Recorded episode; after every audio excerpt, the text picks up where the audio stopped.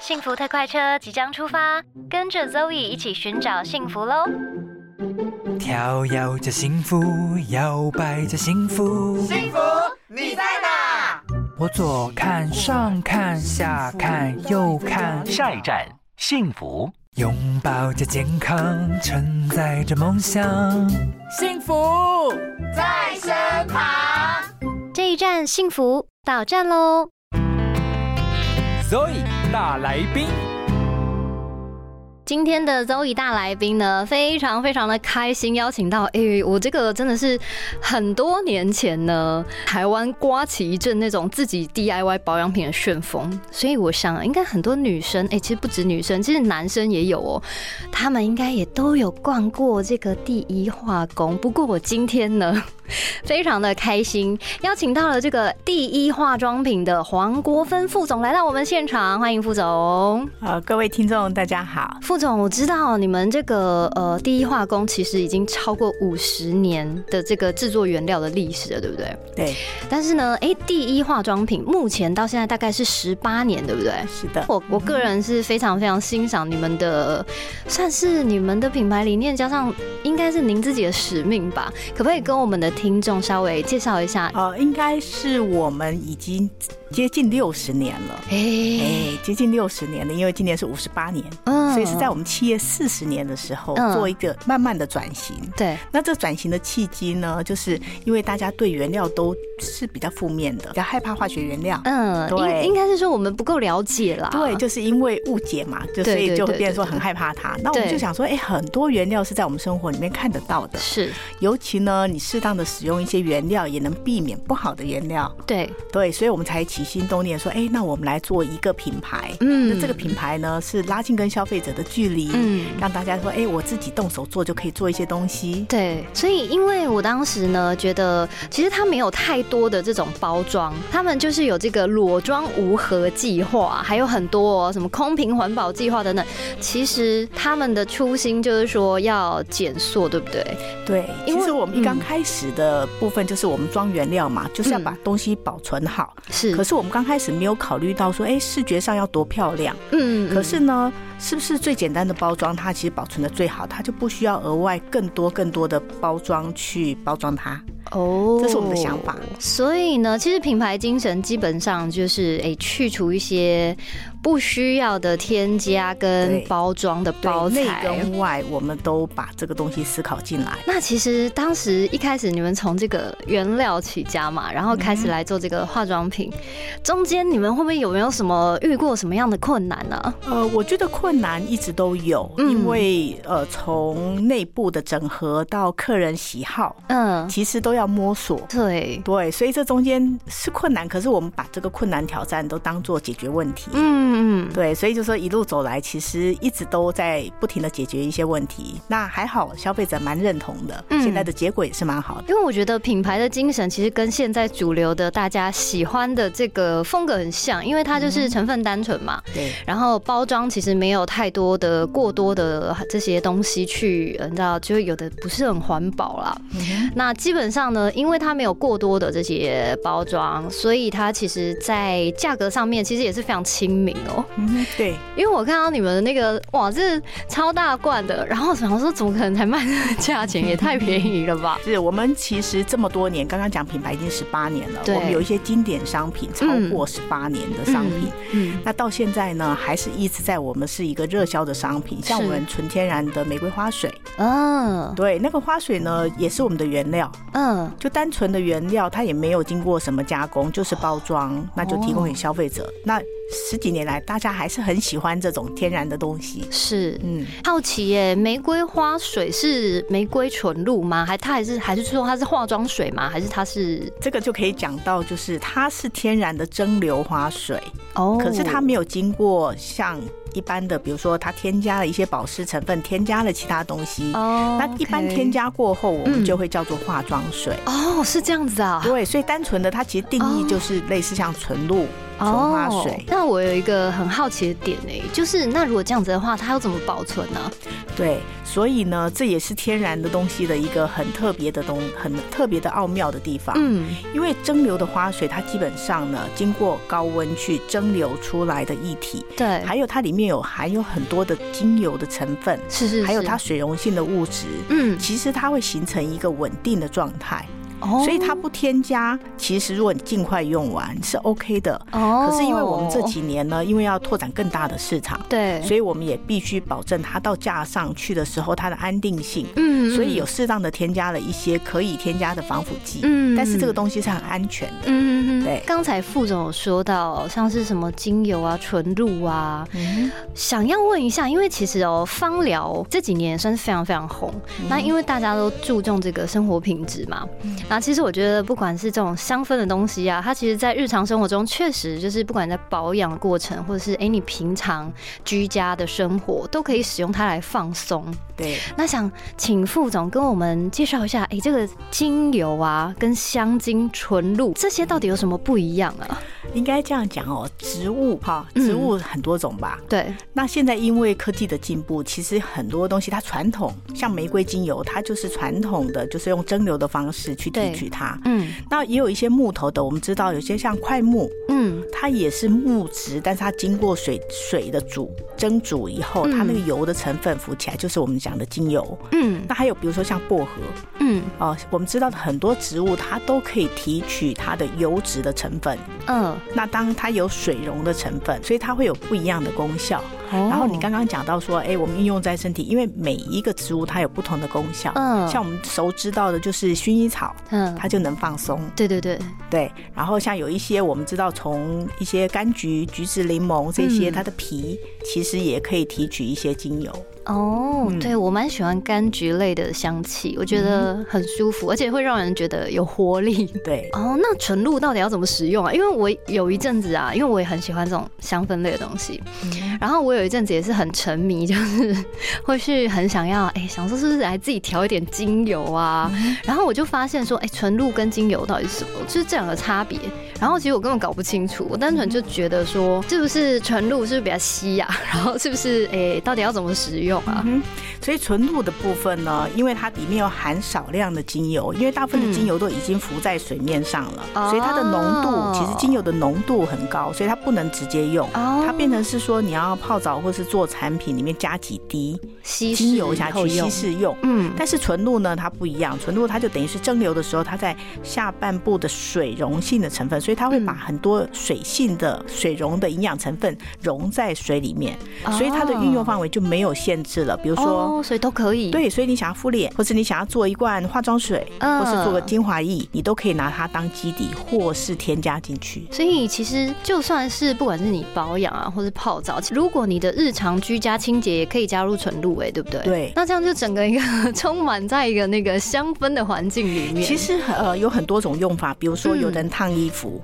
尤其欧洲或是国外，他们其实会用薰衣草的水去做烫衣水。哦，对它烫完以后，它会香香的，然后又有一个一个蛮不错的效果。对，所以植物的萃取的东西还有纯露用法其实蛮多的。啊，我觉得很有趣耶！发现你们是不是还蛮常办一些那种讲座的呀对，我们最近在办调香的课程。？Oh my god，我要去！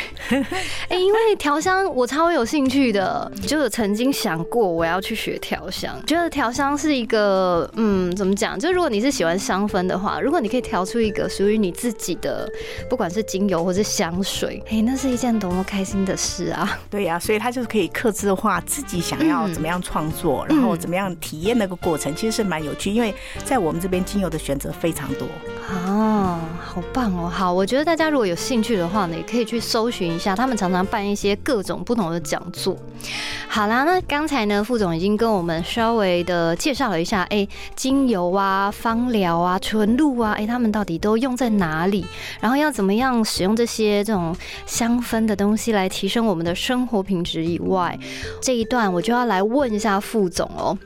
到底像我这种敏弱肌，在换季的时候怎么样保养会比较好呢？呢？通常换季的时候呢，皮肤会觉得非常不舒服。嗯那所以我们一般呢会建议这个保湿的部分，嗯，保湿，对，一定要加强。嗯那我们其实有发现，现在很流行一些，就是怎么样去固皮脂膜，嗯对，怎么样去不破坏它。所以你从清洁开始，它的洗净力呢，第一个要洗干净，但是它又不能太强，对，也不能酸碱度太过嗯刺激。嗯所以你从洗的时候呢，就可以选一些比较氨基酸系统的一个温和的清洁剂。嗯对，这个是第一步。嗯那这个洗完以后呢，它不会崩，然后它又会蛮保湿的感觉。嗯，然后呢，再来就是化妆水，像我们刚刚讲，有一些天然的植物的花水，对，它其实是对皮肤非常好的。哦，，对，像你可以选择像玫瑰花水，嗯。那也有一种是洋甘菊花水，嗯，可它的气味比较特别。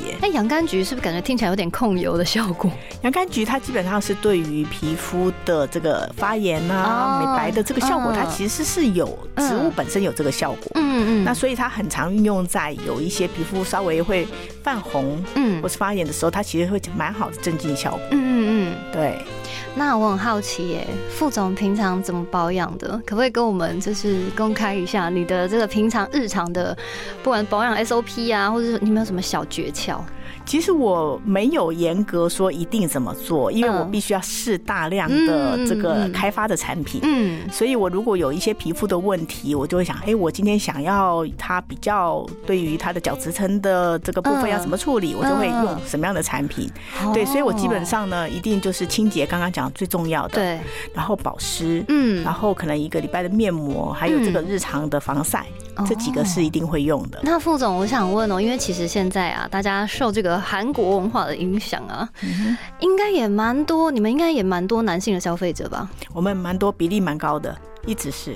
哦。啊、因为我们的东西比较没有香味，啊，所以他们所以很中性哦嗯嗯嗯，对嗯，所以他们很喜欢。对。我很讶异耶，其实他们面膜可能敷的比我还勤哎。敷面膜是一个很方便的方式，嗯然后又能立即提升它的保水。嗯但是呢，后面可能还要加一点点乳液，稍微做点锁水的动作。哦，理解。那副总，你平常一周大概敷几次面膜？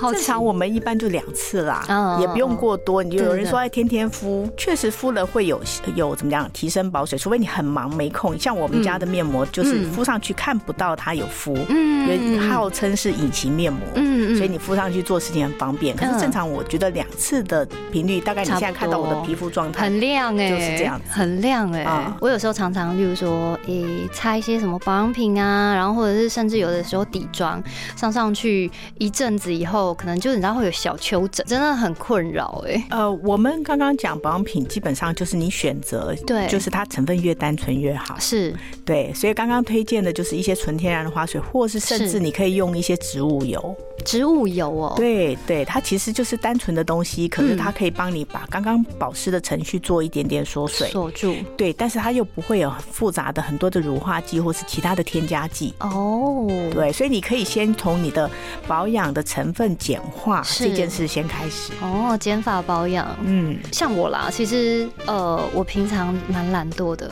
有时候会懒得防晒，然后 然后就是有时候懒得防晒，其实还是会晒黑的蛮明显的哎、嗯我想问副总，晒后可以就是使用，或者是说。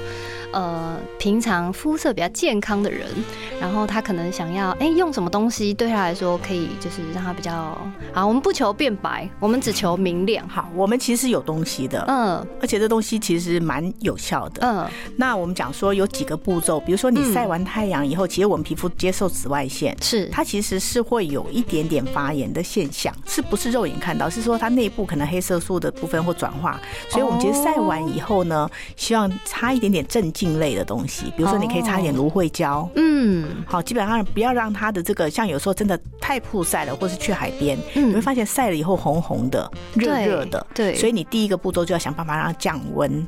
哦，好，降温的方法蛮多的嘛，比如说有时候我们冷冷水澡啊，或是这一些刚刚讲芦荟胶这个部分，嗯基本上让皮肤的热能去去除掉。嗯，好，这个部分可以先做。哦，好，那另外一个部分就是我们其实有一些保养品，它有一些机制，就是说让你比较不容易晒黑。嗯嗯嗯，这种其实也有，哦，就是用保养品让你不易晒黑。，对，这种也是有的。哦，对所以其实选择很多啦。是，的，就是看你，因为他们的东西真的很多，所以真的是看你自己的需求跟肤质，对不对？对那最后，因为我想要请问一下，就是现在这个疫情期间，像我这种敏弱肌的人，我已经手就是喷那个酒精，喷到喷到已经就是手很干，然后有时候我都会想说，天哪，这个手看起来很不像年轻人的手。就是有没有什么诶、除了酒精以外消毒的选择，或者是说，因为现在大家都很在意居家的清洁，因为毕竟疫情的这个病毒真的太可怕了。嗯那副总，你们有没有什么就是推荐可以除了酒精以外的选择呢？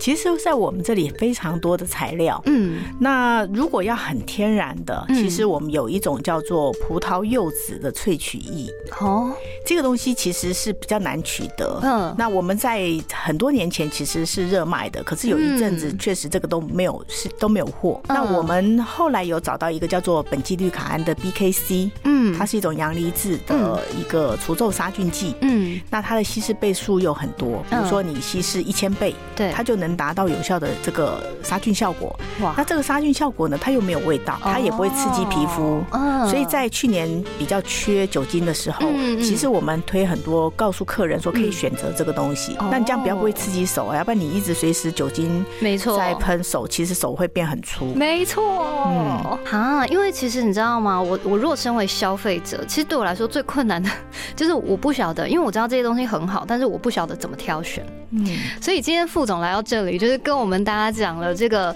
哎，如果你真的想要挑选一个适合你，不管是敏弱肌啦，或者是哎晒完太阳该怎么使用的保养品啦，或者是说这种居家清洁啊，除了酒精以外的其他比较更温和的选择，我觉得今天真的是也有让我长知识了。